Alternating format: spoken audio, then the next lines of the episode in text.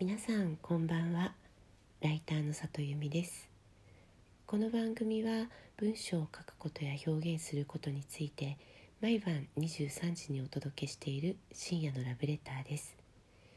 今日は雑誌出身のライターさんって原稿を書くのがうまい気がするという話をしようかなと思います。えー、私自身が雑誌出身のライターなので、えー、ちょっとポジショントークみたいに聞こえたらごめんなさいなのですけれども私自身の話ではなくてですねつい最近著者さん同士で集まる機会があったんですが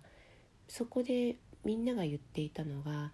雑誌のライターさんってやっぱり原稿のクオリティ高い人が多いよねという話だったんです。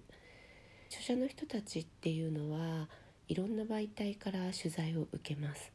新聞であったりテレビであったり雑誌それからウェブ媒体ですねそこで原稿を書いてくださるライターさん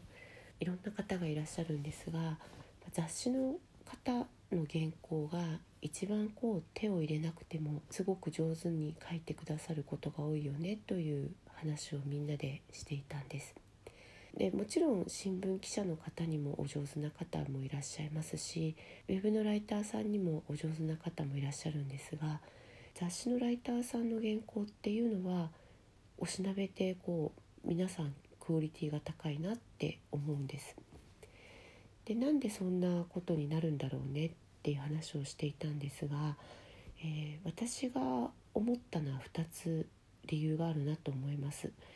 えー、1つはまず雑誌って結構多くの人のチェックが入るんですよ。少なくとも担当の編集さんそれから担当デスクそれから編集長それから、えっと、校閲さん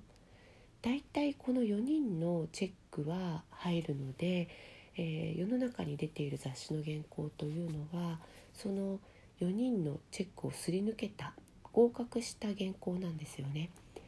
でそれを例えば月刊誌であれば毎月毎月やっているといろんな赤字を指摘受けますのでだんだん上手になっていくなというふうに思うんです逆に言うと私もあの若いライターさんにはできるだけちゃんと赤字を入れてくれる媒体さんとお仕事するといいよっていう話をしますが雑誌はまさにそういう媒体なんですよね。それからもう一つえー、雑誌にはキャプションという写真を解説するような、えー、短い文章で、えそれを示す原稿があります。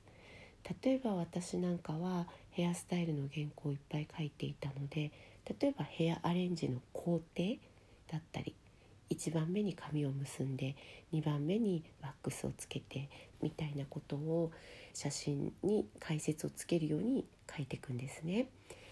でこれがですねだいたい80文字とか100文字とかすごい少ないと40文字とかそのぐらいしかない、えー、短い原稿なんです。なので雑誌のライターさんっていうのは短く書くポイントを押さえて書くことがすごく訓練されてると思うんですね。で具体的に言うと体言止めがうまく使える人が多いと思います40文字とか60とか80である程度のことを書こうと思うと必ず体言止めを駆使していかないと文章が書けないんですよ。で体言止めが入ってくると長い文章でもすごくリズムがつきやすかったりメリハリがついたりします。